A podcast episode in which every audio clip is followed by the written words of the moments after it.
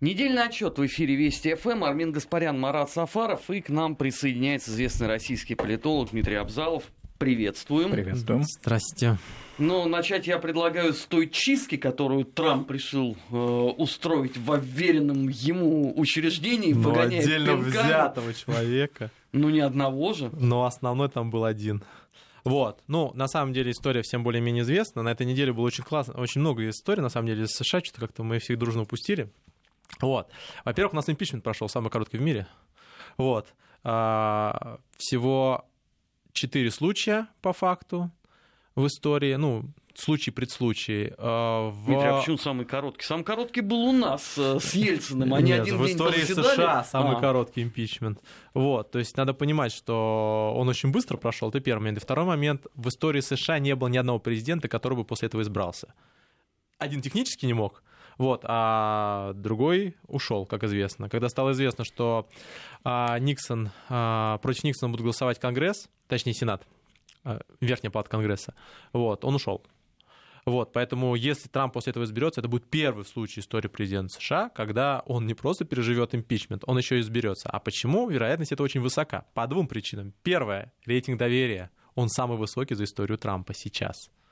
Более 50%. Импичмент в пользу.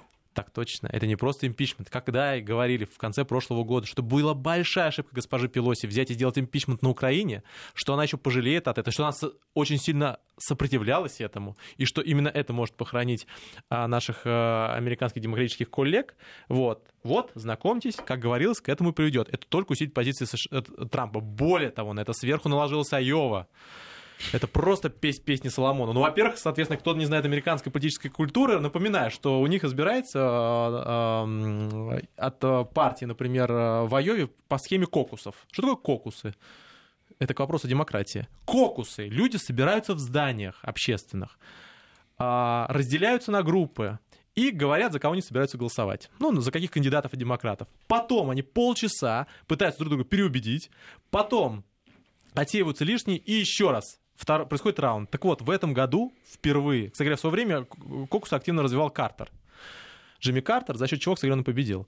Вот, так вот, и это демократия, вот так выбирается кандидат. То есть они уговаривают друг друга. И после скандала с господином Сандерсом в прошлом году, как, э, в прошлый избирательный цикл, да, когда там его там, не пытались не давать наш э, госпожа Клинтон пройти, они потребовали, чтобы на этих кокусах каждый шаг был задокументирован.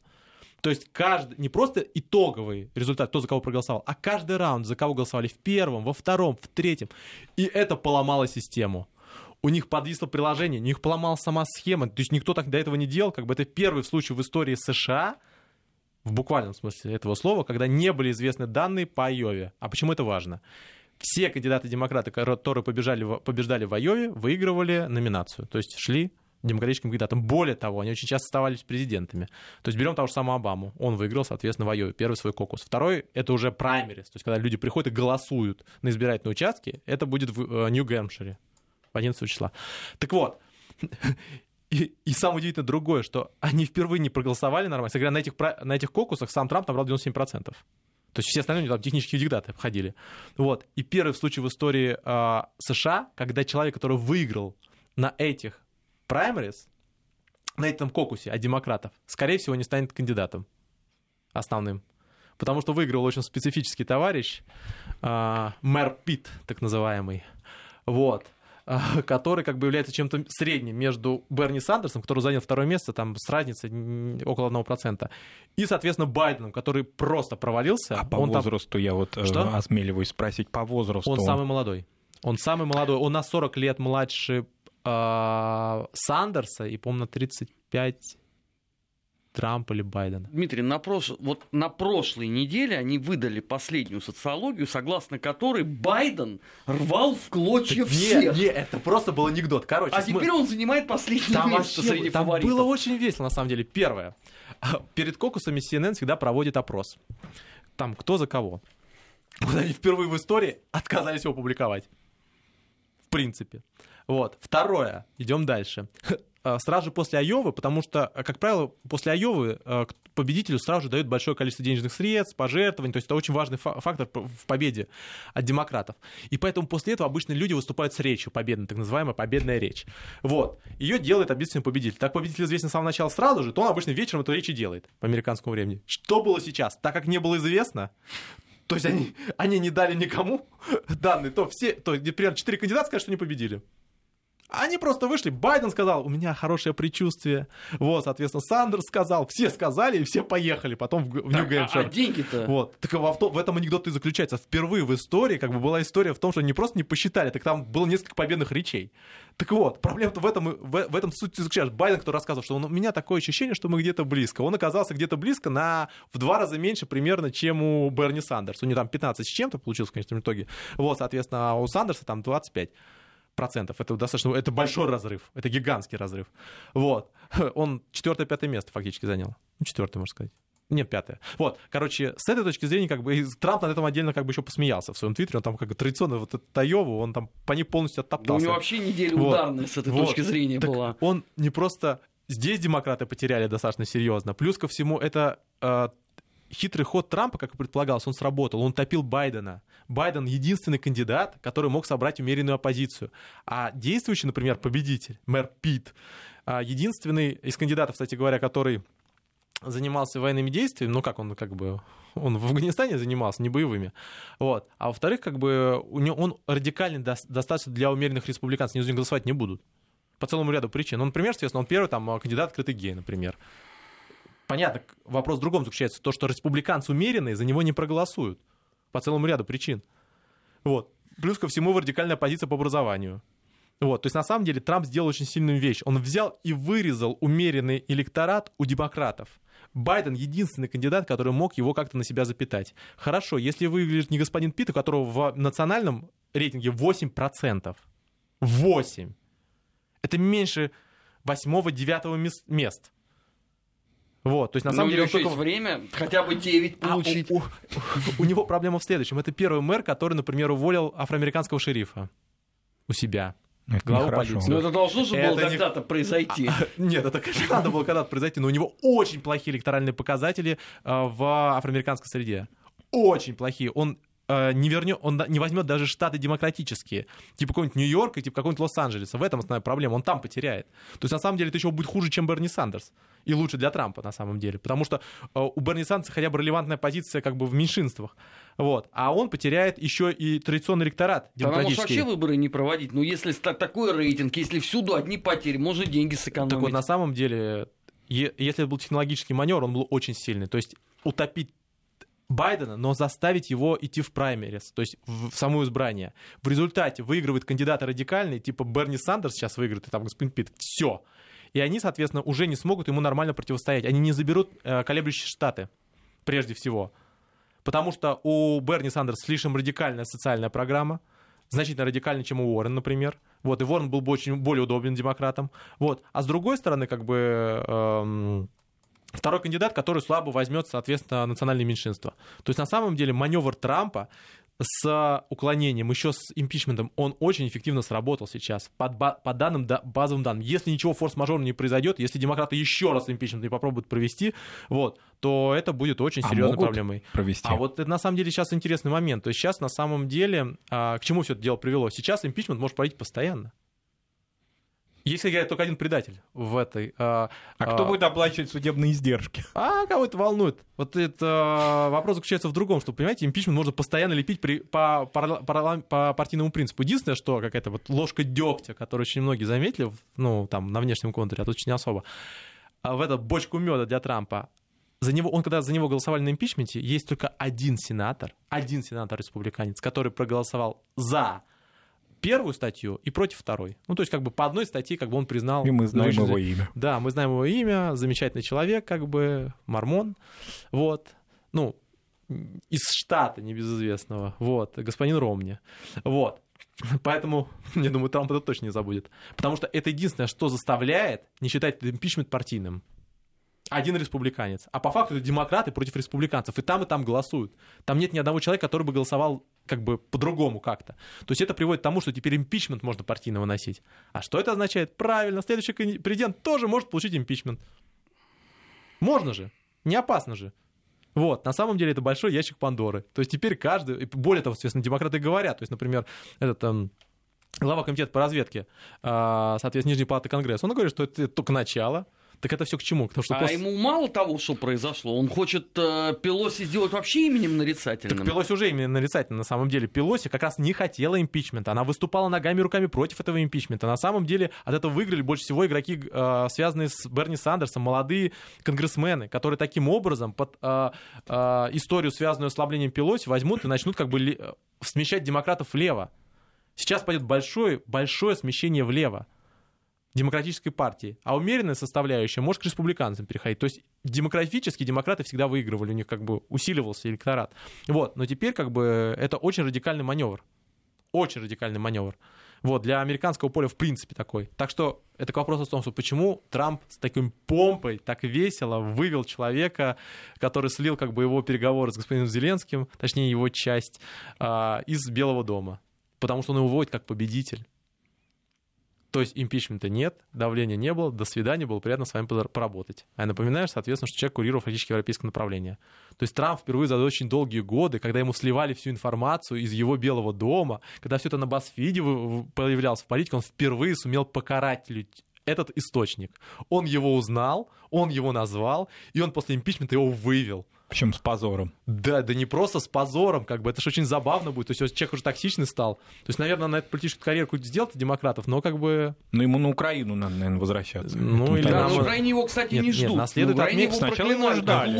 Ну, человек взял, и в результате токсичность Украины стала очень высокой. Там Помпео приезжал, спрашивал, ребята, вы можете в Вашингтон съездить? Не-не-не-не-не-не-не. Вы представляете, президент Украины, его приглашают в Вашингтон официально видно, говорит, ребята, тут такое дело, вот, э, это не стирно, и там надо повезти и газ опять же. Не-не, давайте попозже. То есть человек уже реально боится ездить. Это вот до чего надо было дожить, в принципе. Но, с другой стороны, хотелось бы отметить, что летом этого года хорошие окна открываются на миссии до Марса.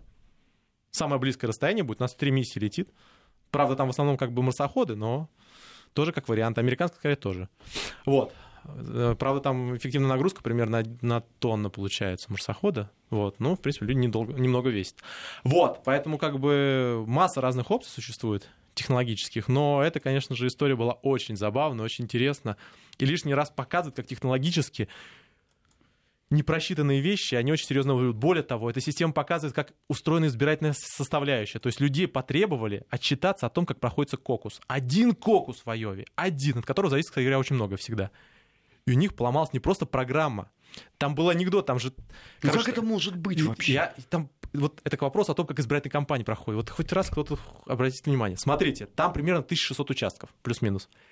У них легла программа, они стали дозваниваться на линию. На линию стали дозваниваться э, техподдержки. И на этой линии техподдержки посылали все региональные отделения, вот, вот э, сами участки эти, что они не могли внести эту информацию. Плюс ко всему, туда не могли дозвониться руководство Демократической партии. Руководство Демократической партии само на него не могло дозвониться. Вот, поэтому с этой точки зрения это вот это то же самое, что вот представьте, ну как бы по аналогии, что сказать. Вот если у нас выборы проходили, например, не работала система газ выборов. Ну, она просто не работала. А если вы хотели бы какие-то данные куда-то загрузить, у вас ЦИК не отвечал.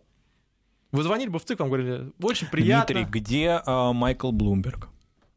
Ну, я могу С описать, миллиардами. Где, я могу описать, где он находится, в принципе, но э, в электоральной перспективе у него нет сейчас. Но он сейчас направил все свои финансовые авуары, судя по всему, на то, чтобы не дать избраться Трампу. Но эффект нулевой. Во-первых, соответственно, ну, его заявление, конечно, очень радикальное, там, например, того, что он там собирается обложить всех как бы э, корпоративный сегмент налогами. По он очень оригинально сформулировал, он сказал, что он не хочет богатых людей всех обложить налогами, он хочет обложить налогами топ-менеджеров. То есть не себя, а Не других. себя, не себя, не себя. Людей, которых он нанимает, он хочет обложить налогами. Вот их он хочет обложить налогами. Вот, поэтому это очень оригинальное заявление, конечно же. Вот, и там... Ну, какая-то вся неуклюжая в целом Во-первых, программа. он не очень подготовил кампанию. Во-вторых, он поздно в нее вкатился. В-третьих, сейчас на фоне левого разворота отличный, шикарный кандидат. Это, про, это такой... Э, миллиардер, который идет на выборы и забрасывает все своими деньгами. Шикарно. Обожает его Кортес, небось, соответственно, Берни Сандерс. Вот на самом деле там проблема начинается в том, что там самые жесткие разборки начинаются внутри демократической партии. Там вот начинается классовая борьба. Она там идет, как бы, буквально. Вот, это очень забавно, мне кажется, с точки зрения, как бы, того, что для... На самом деле, мы-то раньше сдерживали этот фактор, сдерживающий фактор был. Если Берни Сандерс бы выдвигался в каком-нибудь 87 году, его посадили бы, скорее всего. Или к нам бы отправили губернатором в будущем. Вот, но проблема заключается в том, что это уникальное само по себе явление. Вот, и вот когда ушел предохранитель, это вопрос о том, зачем нам мы были нужны. Все, до свидания система пошла влево. Причем она так фундаментально как бы скосилась в эту сторону. Вот. Так, а теперь нас в чем будут обвинять? В том, что она влево не, пошла? Не, ну Трамп уже сказал, типа, давайте валите все приложения на Российскую Федерацию. Вот. На самом деле это уже очень хорошая прививка, потому что в следующий раз, как бы, если что-то будет в отношении нас как бы происходить, как бы добро пожаловать в Айову. Вот, как бы руки просто не с того места растут, неправильно приложение делаете. Я напоминаю, что организация делала, компания делала приложение, например, под э, внутреннюю систему голосования. То есть с ней активно работали, там, например, штаб Обамы и все остальные. Ну, ее что, не тестировал никто перед тем, Да как... вы не понимаете, это настолько на все на доверие строится на самом деле. Вот этот кокус, это доверие чисто. Вы представляете, как посчитать людей, которые сначала, они, они встали в этот, в кабинет. Вот пришли люди в кабинет, ну, в здание какое-то, обычно как бы там муниципалитет еще что такое. Внутри стоят, они разбились на группы они примерно разбились на группы. Они спорят с друг другом, они переходят друг к другу, пытаются убедить, потом опять расходятся. То есть на самом деле это такая деловая игра. Так, хорошо, а на входе нельзя поставить э, металлоискатель, который посчитает просто людей так их, за, их потребовали, вот они в группами разделились, ну. эти группы перемещаются, им потребовали каждую группу посчитать в первый раз, пока они вот там стоят, по численности. Они фотографировали это все. Потом им потребовали посчитать, когда второй раз. То есть это, это настолько не счет, это настолько недемократичная процедура. Это то же самое, что мы бы на, народным вече выбирали бы себе там, не знаю, президента. Но у нас есть фрик, который это требует. Так вот, вот вам, знакомьтесь. Вот они пришли все на площадь. Ребята, разделяемся, кто за какого кандидата. Да без вопросов. Это, мы с Валерой за этого. Вот, нас там пятеро. Вот, а вас там сколько? А нас примерно 17-16. Так и запишем бюллетень. Примерно 17-16. И в демократическую партию отправим. Пускай считают считают. Вот. А теперь что, я убедил Валеру? Нет. Тогда давай, э, переубедил, давай к нам. Вот, вот, вот, вот. Они это в одном штате делают. Ну, сделали в одном штате сейчас. А теперь представьте, сколько в стране это делать. У них 1600 было таких историй. Они, они не могли правильно это посчитать. А теперь представим в общемировом масштабе. То есть вот у нас гаджеты, там телефоны, мы там, соответственно, э, э, регистрируем все кандидатов, а ребята берут как бы в этом, пришли, за кого поголосуем? Руками это делают. Это просто очень забавно. К тому же какая там схема, то есть там кандидаты регистрируются. Вот, они туда проходят. А там еще, я напоминаю, это еще там это Фред пополам, Кавкой, э, пополам с Кавкой. Там есть еще суперделегаты. Это ребята, которые едят, ездят, соответственно, на конвенты, то есть как бы на общие, вот, супер голосами. Ну, просто потому что они хорошие люди. Ну что, они, просто они представляют демократическую... Их хотя бы посчитали, хороших людей. Да, но каждого там, у, него, у них необычные голоса, между прочим. Их один голос как бы равен там определенному количеству обычных голосов. Вот это демократия. Один человек, потому что он лидер, там, представитель партии в Айове, у него супер голоса. А он с ними может приезжать куда хочет. Супер голоса. Ну, супер. У вас обычные голоса. Вот знаете, как бы у вас обычное избирательное право, у меня супер избирательное право. Класс, хорошо поизбирались. Вот, то есть это на самом деле очень а, оригинальная а про, проще это нельзя все сделать? Можно сделать проще, только если это проще будет сделать, тогда не будет нормальных выборов в США. Потому что если у вас две партии, на самом деле в США больше двух партий, но фактически две, вот, то у вас всегда будут побеждать демократы из-за демографии. У вас большая часть населения проживает в их, а, соответственно, штатах. Они всегда будут прибежать, не будет никакой конкуренции. У вас будет демократический, а, условно говоря, президент всегда. Смысл выборщиков это заключался как раз в том, что вопрос решается внутри штатов. Не по краям, то есть в массовых основных территориях, а именно несколькими неопределившимися штатами. Это то же самое, что у нас бы президент избирался в Ивановской области исключительно. Ну и в Ивановске, там, в Чувашии, в Хакасии, где-нибудь там. В трех выбрали, ну, и все, в США не определили 6-7. Вот. Ну, просто как бы они даже не вкладываются активно. Например, ну, можно побороться за Флориду, там переходящий есть остаток. А за Нью-Йорк бессмысленно бороться. Ты вложишь миллиарды туда в от даже одного выборщика не получишь для республиканцев, условно говоря. Проблема в этом. Этот миллиард можно вложить, например, в неопределившийся штат, там получать больше выборщиков. Непропорциональное распределение выборщиков — это основа стабильности американской системы, но она вообще не, демократ... не демократичная, вообще ни разу. Поэтому все говорят, что Трамп выбран не большинством. Большинство проголосовало не за Трампа. Общее большинство. Но система выборщиков, она устроена таким образом, что выигрывают те, кто предложит правую повестку для там 6-7 штатов. Это очень забавно, на самом деле. Потому что если бы не было законодательных ограничений, можно было бы топ, там, давайте там сделаем Айову отдельным государством. Кто за это? Вот. То есть на самом деле это очень интересная система, но вот, вот эта система не может другим демокра... про демократию рассказывать, в принципе. Ну почему? Может, Нет, и ну, рассказывает. Ну, может, но она настолько как бы непрямое голосование. Это, это очень оригинальная история. Причем, ну ладно, хорошо, у вас кокусы, вы сделаете везде кокусы, а у вас в одном штате кокусы, в другом штате вы голосуете с этих с участков праймерис. Это вот как? И они все выдвигают этих делегатов. Вот они рядом находятся, ты как голосовал? А я кинул бюллетень, а ты как? А я там человека перетащил сюда, вот мы посчитали там на бумаге, все. То есть эти делегаты не обязательно там партийные активисты. Э, Нет, это обычно представители партии. То есть это, это зарегистрированные члены. То есть там не, не бывает так, что республиканец пришел на демократический кокус говорит, давайте, а здесь Трамп есть где-то в номинациях? Нет? А зря. Я вот один постою здесь. Нет, это демократы, в основном только представители партии. Вот. Но надо понимать, что они просто разные. То есть одно дело, человек проголосовал, и, от- и делегат пошел вот от него, выборщики э, пошли. А другое дело, что это люди вот по кокусу прошедшие. Это разные схемы. Вот. Они настолько разные, что очень оригинально на самом деле. Вот. При этом мое представляет небольшое количество выборщиков, около 40. Это крайне мало. Вот, А, поэтому, э, ну, в смысле делегатов, поэтому с этой точки зрения, как бы, очень интересна эта система, вот, и Трамп лишний раз показал, как эта система ломается, в принципе. И она впервые за очень долгий го- год, 70-х годов, будет сломана.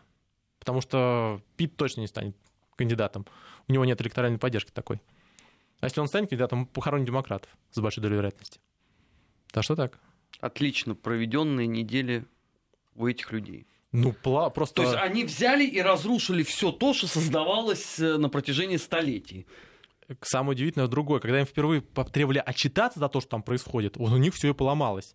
То есть на самом деле, что до этого было? Вот Берни Сандерс и Хиллари Клинтон, что было? Они просто... И за, и за что обвиняли Хиллари Клинтон? За чего ты, собственно говоря, проиграл? Она проиграла из-за того, что вот как раз вот эти системы кокусов, праймерис не давали нормально голосовать за своих кандидатов. То есть суперделегаты, типа представители партии, или организаторы этих праймерис, например, в той же самой Майове, они не давали нормально агитировать и нормально голосовать и считать нормально за Сандерса. То есть они, пока все это было закрыто, просто тупо отсекали оттуда всех радикальных игроков втихаря, чтобы они это не проходили. Просто потому, что это была очень сложная система и очень контролируемая партия на самом деле. Вы сами себе отбирали кандидатов, по факту. И это в этом Хиллари обвинили, в принципе. И за это как бы она и утонула. Когда сейчас впервые за это годы сказали, ребят, у вас тут вот десятилетиями считаете, а теперь расскажите, как? И что-то вдруг все подвисло, и что-то вдруг как-то не считается, и вдруг оказывается, что там какие-то странные вопросы задают им на этих кокусах. Это что за система такая? То есть ва- вам, вас попросили э, как бы отчитаться впервые за избирательную систему, а вдруг у вас сказал, что как бы и приложение не работает, и что-то не регистрируется нигде ничего. Это странная схема. Если бы у нас кто-то сказал, что там, знаете, у нас на выборах что-то как-то, знаете, вот не, не вводится что-то никуда-то. Сбой Вот, не, не можем ничего сказать, как бы, ну мы сейчас на бумажке пересчитаем, вам вручную перейдем. Какой бы был скандал. Вообще удивительное, конечно, рядом. Ну ладно. А, Недельный отчет э, в эфире Вести ФМ. Сейчас мы на несколько минут прервемся. Э, Выпуск новостей, что не менее важно. Сразу после этого продолжим. Не переключайтесь. 16 часов 34 минуты в российской столице. В эфире Вести ФМ э, недельный отчет. Армен Гаспарян, Марат Сафаров. И у нас в гостях сегодня известный российский политолог Дмитрий Абзалов. Марат, ты предлагал тему, да, тебе Дмитрий, озвучивать. очень было бы интересно узнать, а что в другой цитадели демократии Германии произошло на этой неделе. Оказывается, можно быть избранным а, главой правительства федеральной немецкой федеральной земли Тюринге, и вдруг неожиданно по звонку, значит, отказаться от своего избрания. Ну, смотрите, ситуация достаточно сложная, на самом деле. Ну, во-первых, надо немножко ввести в курс дела.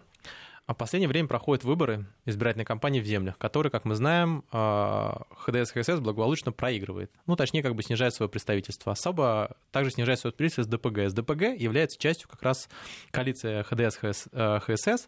Вот. И восточная часть, это Восточная Германия бывшая, вот. А В ней происходит очень серьезное, ослаб- а, очень серьезное ослабление именно из-за а, усиления альтернативной Германии, Германии. АДГ. То есть фактически она забирает и голоса левых, которые, за которых традиционно достаточно часто голосовали, то есть таких левых в представлении Восточной Европы левых, сформулируем так. Вот потому что там есть еще линки какие-нибудь. Вот, чисто левые. Так вот, и, соответственно, за них голосуют, голосуют, голосуют. Вот, последнее время а, объединяются все партии, многие партии, ну, в крайнем случае, ХДС, ХСС, СДПГ, лишь бы не пустить как бы в а, правительство представителей АДГ. Вот, потому что они выигрывают, но им не удается нормально формировать правительство, потому что как бы с ним никто не кооперируется. Поэтому очень многие э, выигрыши проводят тому, что там увеличивается очень сильно представительство АДГ, но фактически не формируется коалиционный, ну, то есть они правительство не формируют. Вот. То же самое касается ситуации, которая, собственно говоря, развернулась сейчас. Вот. А, я напоминаю, что решения принимаются на основании коалиции, то есть они переговоры ведут коалиционные. Вот. А считается, что здесь есть очень серьезная независимость и со стороны региональных партийных организаций, потому что они туда своих людей таскают, и со стороны как бы федеральной составляющей. Но вот в последнее время ситуация ухудшается. Кстати говоря, есть много разных других таких примеров, когда, например, пересматривают итоги голосования, когда не пускают политиков, а вот у кого самое большое количество в процентном соотношении непущенных э, кандидатов на избирательные кампании? Правильный ответ не Россия. Вот, я напоминаю. Например, в Германии, в отдельных землях, там, соответственно, целые списки сносят АДГ, например, того же самого. Ну, ну почему просто... НДП вообще не снимается да, с выборов? По... Взять и позвонить и сказать, что отказываетесь от своих мандатов? Вот. Но на самом деле, я напоминаю, что... У... Причем там же и уполномоченный по восточным землям вынужден был уйти в отставку. Это большой скандал на самом деле. То есть нас, э, это аналогично того же самого, если про аналогию провести. Это то же самое, что у вас выборы региональный день проводятся. Вот, это то, что у нас еще не партийная система, например. А вам там звонят сверху и говорят, что вы должны мандаты поменять. Это при том, что вы шли от партии, вы же заявлялись. Вы, соответственно, регистрировали свои списки. Как вы их можете менять в процессе? То есть у вас схема какая? Вы снимаете людей, у вас следующий список подвигается. Вот. Но это запрещено делать. То есть это люди голосуют за конкретных людей в списках в том числе. Они принимают свои решения, исходя из того, кого они видят, за кого они голосуют. Это, конечно, не одномандатное, то есть, ну, так, но э, а, все равно это система, при которой как бы это нельзя сдвигать. И это очень большой скандал с этим связанный. Понятно, что это попытка удержать власть. На самом деле удержать единство партийное ну, ну, очень неуклюжая такая попытка. Это не просто неуклюже, она публичная стала. Обычно это все происходит очень кулуарно. То есть, если это происходит, это происходит руководству звонят как по федеральному уровню. А, федерация у нас Германия. Вот. И там все эти вопросы решаются кулуарно, но сейчас это стало публичным. И это очень серьезная проблема. Более того, это конфликт сейчас выльется. В последнее время уже происходят конфликты между различными терри... Э, землями Германии. Возьмем ту же самую ситуацию с Мюнхеном, с э, Баварией. Вот. А Тюрингия, так сказать, тоже стратегически значимая территория.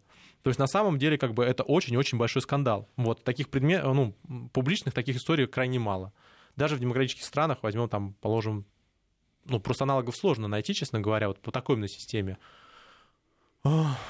Ну, я бы сказал, что это один из самых крупных скандалов, связанных с региональными компаниями в последние года два. Ну, вспять можно как-то повернуть эту ситуацию, то есть сделать так, чтобы АДГ действительно не была представлена э, системно? Проблема в, заключается в том, что она выигрывает, потому что у них электоральная составляющая такое. Самая большая ошибка была, соответственно, СДГ, СДПГ по этому поводу сильно переживала. Кстати говоря, с этим президентный кризис скоро начнется. А они, когда выбирали идти в коалицию с ХДС, ХСС, а, или не идти еще раз по четвертому кругу, вот, а, тогда, соответственно, возникали такие большие проблемы, связанные с тем, что они считали, что в результате могут потерять электорат, что, в принципе, и произошло. То есть одна и та же коалиция, она привела уже к серьезному снижению позиций ХДС ХСС. После этого Меркель стала хромой уткой. После этого Каренбаун, соответственно, стал уже активно, форсированно готовиться в преемнике. И после этого специально выдавили на, а, на уровень Европейского Союза, а, как раз в главой Еврокомиссии, а, соответственно, э, предыдущую главу э, э, Минобороны. Потому что Минобороны — это должность в, США, в Германии, с которой традиционно как бы идет преемник. Ну, во-первых, силовой. Да, ее в Брюссель отправили, лишь бы она не мешалась уже. И Каренбаун на нее позицию поставили, чтобы она уже в кабине находилась непосредственно. То есть это уже начало транзита германского, так сказать. Вот. И поэтому как бы сейчас эта история заключается в том, что СДПГ, ХДС, ХСС очень серьезно может растерять позиции. Тем более она проигрывает, она АДГ забирает и левый электорат, как ни парадоксально, в Восточной Европе, хотя он такой условно левый, и правый электорат забирает, например, в южной части, в наиболее развитых территориях Западной Европы, а Западной Германии. То есть на самом деле это очень большая проблема. Вот. А и то, что приходится уже в ручное управление, говорит о том, что эту проблему невозможно решить партийно. Потому что Меркель необходимо крайне удержать как бы общую структуру, как бы общую систему управления. В основе как бы вот этой всей системы лежит. Вот а, а другие партии уже начинают от них дистанцироваться. То есть у СДПГ реально было предложение, а давайте мы сейчас в оппозицию перейдем, переждем, пока все дело как бы сломается, а потом вернемся как бы чуть а, сильнее. Вот. Сейчас ситуация в следующем. Все основные игроки будут терять позиции. У нас в, в целом ряде регионов формируется та же самая это, Ямайка, так называемая. Вот, коалиция, которая как бы слабо организуемых игроков, типа зеленых, вот, свободных демократов. Это вот, поэтому я бы сказал, что политическое поле вообще в Европе и в Германии, в частности, очень серьезно подвергается эрозиям. То, что мы сейчас про США разговаривали, у них там разваливаются отдельно взятые партийные сегменты. В Германии это все еще более усилен, усиливается за счет политической составляющей. И они Все при этом будут модели. продолжать давить э, альтернативу, да? А у них вариантов нет, им надо, если они сейчас ее не задавят никаким образом, то они могут проиграть, во-первых, они могут получить э, политический кризис, во-вторых, это федерация. Тут очень большое значение имеют земли. Вот э, помним конфликт всей той же самой Баварии и с официальным правительством. Это был очень серьезный скандал. Вот. Если сейчас земли начнут противодействовать, а если туда запустить АДГ, если АДГ хоть где-то сформирует свое правительство нормальное, кабинет министров, это будет первый и последний, судя по всему, звонок для госпожи Меркель. У нее единственная позиция заключалась в следующем. Они радикалы, они не умеют управлять. А если они сформируют кабинет министров? А если они, соответственно, свою позицию проведут, например, по целому ряду вопросов? Их ни в коем случае нельзя пускать, пока ситуация не стабилизируется. Но в ближайшее время она не стабилизируется. На фоне сложной экономической ситуации АДГ, собственно говоря, поднималась. Она с 2008 года поднимается активно. На фоне, соответственно, проблем, связанных... Сначала э, первый пик был связан с экономическим кризисом, а сам расцвет был связан с миграционным Беженцы. кризисом. Миграционный кризис никуда не девается. То есть как бы он девается, но как бы миграционные проблемы не, не меняются. И, соответственно, кризис Европейского Союза связан с Брекзитом, соответственно, и сложной экономической ситуацией. Потому что сейчас в результате противостояния США и Китая больше всего теряет Германия. У нее сейчас в моменте э, в этот в отрицательный рост ВВП скатывался по кварталу. То есть она больше всего теряет. Она от их разборок теряет больше всего на самом-то деле. А если локомотив поломается Европейского Союза, это основной локомотив Европейского Союза, что тогда будет со всем остальным Европейским Союзом? ВВП Польши зависит больше, чем на 40% от Германии. Франция вообще очень плохо растет. Вот, я уже не говорю про Южную Европу. То есть, на самом деле, сейчас очень все взгляды устремлены на Германию, потому что это как бы это ядро экономическое. А если это ядро потухнет? Но вряд ли альтернатива для Германии будет сидеть и ждать, пока ее совсем, э, совсем Нет, вытолкнут на для нее это еще лучше. На самом Конечно. деле, она на этом будет колоссальный электорат набирать. Она будет поднимать электорат в конечном счете и либо забирать, соответственно, какие-то свои позиции, например, на выборах Европарламента, если мы посмотрим, либо, соответственно, просто усиливать свои позиции в парламентском э, представительстве. И так дойдет до парламентских выборов, на которых у уже АДГ будут очень сильные позиции. То есть вместо того, чтобы взять и перехватывать повестку АДГ, то, что предлагали делать ХДС, ХСС, а давайте ужесточим миграционное законодательство. Давайте возьмем более радикальных игроков, типа вместо Меркель, которые не будут с- э, связаны вот этими обязательствами. У нее же там проблемы связаны, то есть она там Восточная Европа, она там считает, что как бы если бы не миграционная составляющая, она бы там нигде бы не реализовалась, и подобное. У нее там своя пунктик по этому поводу есть, то есть внутренний. Он не соответствует позиции ХДС, ХСС, на самом-то деле. Вот. Она с этой умеренной позицией и со своими обязанностями по миграционному, соответственно, пакету не может в эту повестку нормально двигаться. И АДГ ее здесь начинает переигрывать. Поэтому если ХДС, ХСС в ближайшее время не, не свернется вправо, немного не сместится, она потеряет электорат. У АДГ, кстати, были такие попытки. Все помним недавно там, сразу же после а, парламентских выборов и формирования коалиции заявление Меркель о том, что надо пожестче с миграционной составляющей. Он там посетил полицейские участки различные. То есть она тоже направо уходит, но она слишком сильно связана обязательствами. Она является архитектором всей этой истории по приему беженцев. Она всегда будет токсично с собой носить. И чем дальше ситуация будет усугубляться, тем сложнее будет ХДС ХСС с Меркель. Поэтому ее считают хромой уткой. Просто а как просто- вообще допустимо вот такое ограничение политического права в Германии? Ну как оно исторически там, э, НДП каким образом выдавлено было? Да, но, собственно, когда это перешло действительно, как Дмитрий сказал, в публичную Ну, на самом деле, я бы на месте АДГ еще бы по- посылал бы ситуацию в конституционные суды, вот, и еще бы в ЕСПЧ обратился, раз все так любят туда обращаться, вот, но самое время туда обратиться, потому что это фактически ограничение прав граждан избирает. Это в парламентской республике. Но они не будут этого делать, они же патриоты Германии, они же не будут ссоры нет, за нет, выносить. Нет, в ЕСПЧ они не В обратятся. В ЕСПЧ они не обратятся, а в Конституционный только так Конституционный, пойдут. да. Да, пойдут, соответственно, и по самым с нижней части. Более того, как бы представьте теперь АДГ с большой расцветленной сетью, что будет, если она в массовых акциях пойдет участвовать. По сравнению с этим, желтые жилеты вам подскажут, покажутся сказкой. Тогда померкнет э, Пегида, М. которой больше всех доставалось, опять-таки, еще Вот. несколько лет назад. Это да. Вот. Но проблема заключается в другом. В том, что это очень серьезное фундаментальное изменение как бы, вот этой всей системы. И то, что система уже на это реагирует очень радикально и очень, публи... очень как бы, публично, очень коряво, говорит о том, насколько как бы, инструментов других нету. А как еще ее сдержать? В ближайшее время ситуация экономическая не улучшится. Европейский Союз не станет как бы суперцентром. Наоборот, как бы кризис на, на лицо. Решения какие-то принимаются, их не удалось до конца провести. Поэтому эта токсичность не уйдет в ближайший год. Если только Германия там 10% не будет расти, а что должно с ней произойти? Она должна нам какой-то там новый вид но у всех тяжелый элемент какой-нибудь обнаружить, значит, сразу же, начать сразу же использовать. То есть проблема заключается именно в этом. Проблема заключается в том, что э, в современном мире, вот в мире э, как бы засыпания деньгами экономических проблем э, произошло серьезное расслоение граждан. То есть очень мало процент, там 7-10% максимум получила какой-то выхлоп, то есть улучшилось свое благосостояние за последние годы. А значительная часть либо на том же уровне осталась, либо ухудшилась ситуация. То есть мир такой, так устроен, что как бы э, граждане избирать, то есть избиратели в Германии не чувствуют этого прогресса ни от Европейского Союза, ни от экономического развития. Поэтому с этой точки зрения как бы Меркель, с одной стороны, оказалась в заложниках своего образа, такой бабушки, так называемой мутте, мутти, ну, муть это в итальянском уже варианте, вот. А, но, соответственно, кстати говоря, это очень забавно. Вот, а, но сам факт того, вот этот образ ее как бы такой вот э, мягкий, такой немножко консервативный, так сказать, с прошлого, вот он сейчас против нее играет. Вот наш радиослушатель Ярослав предлагает Меркель покаяться прилюдно за миграционную политику. Возможно, ее посчитает после этого сильным лидером. А вы Кронбаум слышали по заявлению по миграционной политике? Ошибки. Проблема заключается в том, что у них не подготовлен преемник это, кстати говоря, к вопросу о том, что зачем преемники нужны вообще. Вот, а что бы не взять, как бы все бы не поделать. Вот вам пример. У вас система рушится, потому что у вас нет нормального повестки какой-то. Хоть какой-то. Вот хорошо, завтра уходит Меркель. Что произойдет с Германией? Это выборы досрочные, напоминаю. Сразу же, скорее всего. Вот, второй важный момент. Вы коалицию не сможете собрать. Но мы хотим, как в Израиле, чтобы там 4, выб... 4 так, 3 избирательных кампании ни одного правительства – они правительство не могут собрать а, а, в рамках парламентской составляющей. Когда президент, кстати, говорил о том, что там долгие годы у нас, соответственно, правительство не могут собрать отдельные, соответственно, партийные системы, это он про конкретные вещи говорил. Он говорил про Бельгию, он говорил про Израиль, судя по всему. Вот. То есть, на самом деле, примеров таких очень много. Ладно, хорошо, Испания, которая тоже долго не могла нормально коалицию собрать. То есть проблема заключается в парламентских моделях именно в том, что сейчас как бы настолько мир диверсифици... изменился, что традиционные партии даже не набивают большинства. Я, я уж не говорю, там, кстати, берем... Знаете, как появилось самое молодое женское правительство Финляндии?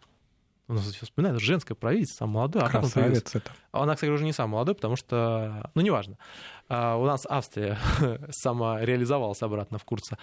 Как она появилась? Они все дружно сплотились, дружно, все там, четыре партии по факту, для того, чтобы не дать пройти истинным финном.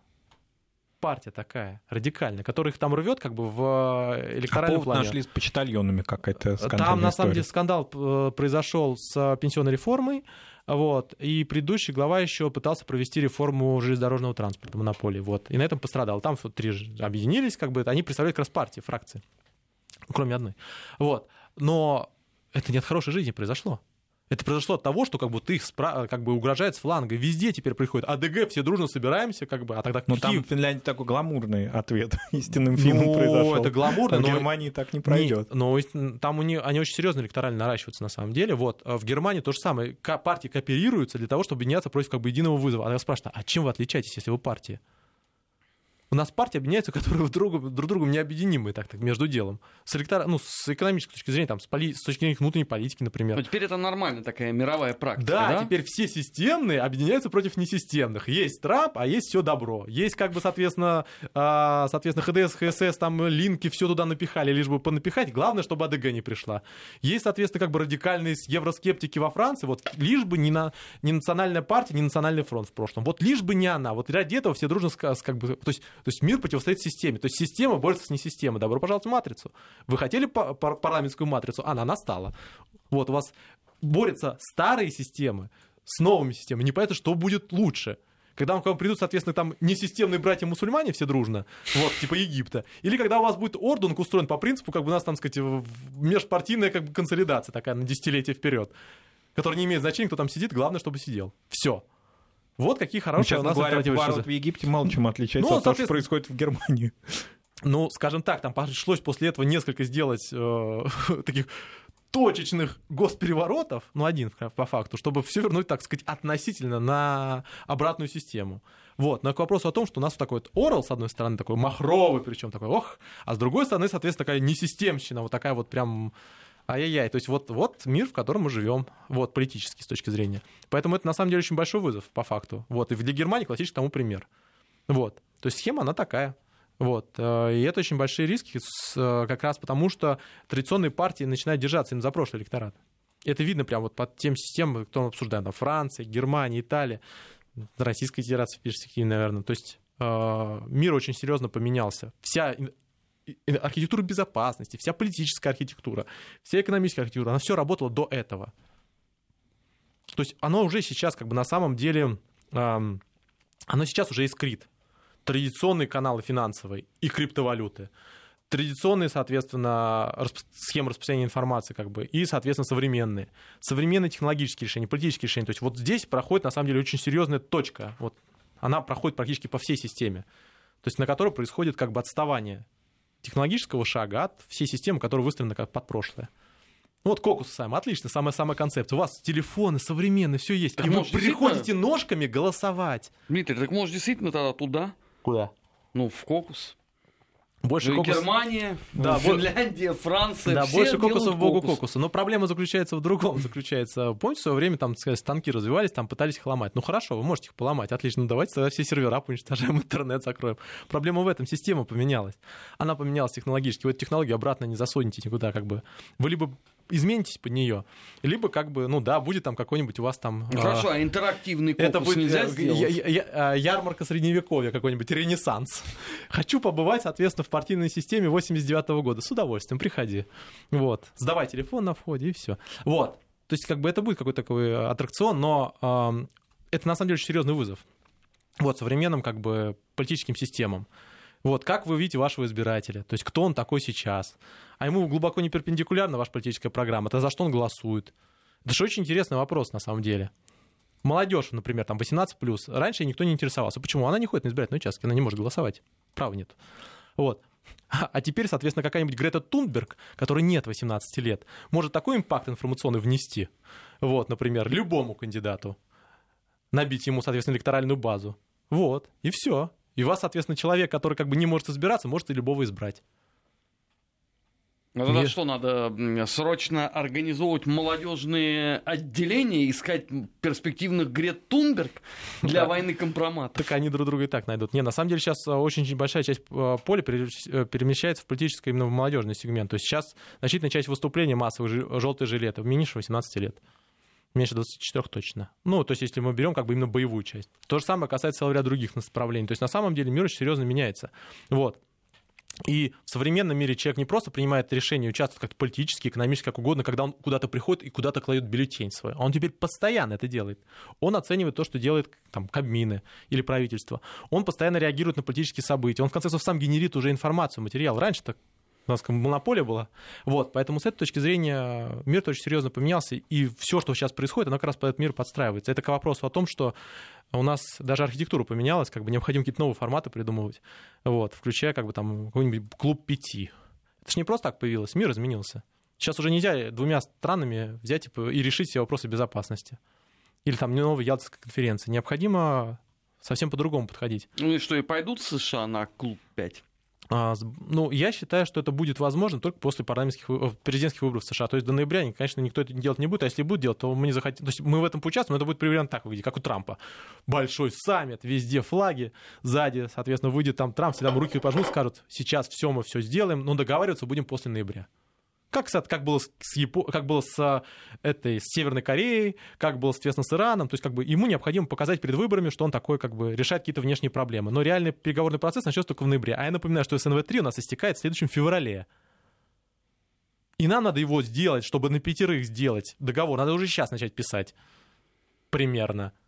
Если они еще гиперзвук хотят ставить с дуру как-то, это его прописывать, я не знаю, сколько его прописывать лет. Вот современные какие-то технологические решения там, плазма, все такое. Поэтому даже с традиционной составляющей это надо делать уже сейчас. Но, скорее всего, и Китай, и целый ряд других стран, Франция, Великобритания, будут использовать эту историю для того, чтобы поднять свою составляющую. Это зависит от внутриполитических процессов а, в самих странах. Начался Брекзит у Великобритании, им необходимо показать внешнюю составляющую. Пошли в Франции в протестное движение, он, естественно, во внешнюю контур ушел активно. Трамп, естественно, избирается, хочет себя там, сказать, внешне показать. У Китая там начался коронавирус, им необходимо тоже свою как бы, историю продвинуть. То есть, на самом деле, вся внешняя политика является обратной из-за внутренних процессов. И с этой точки зрения реальный переговорный процесс начнется только во второй срок Трампа. И, скорее всего, либо первый год его, то есть до промежуточных выборов, или последние два года. В последние два года президент принимает все основные знаковые решения. Вот в это окно возможности, может быть, все новые решения будут впихнуты. Ну или вставлены как-то Вот это окно возможностей, в которое как бы, мы можем вписаться.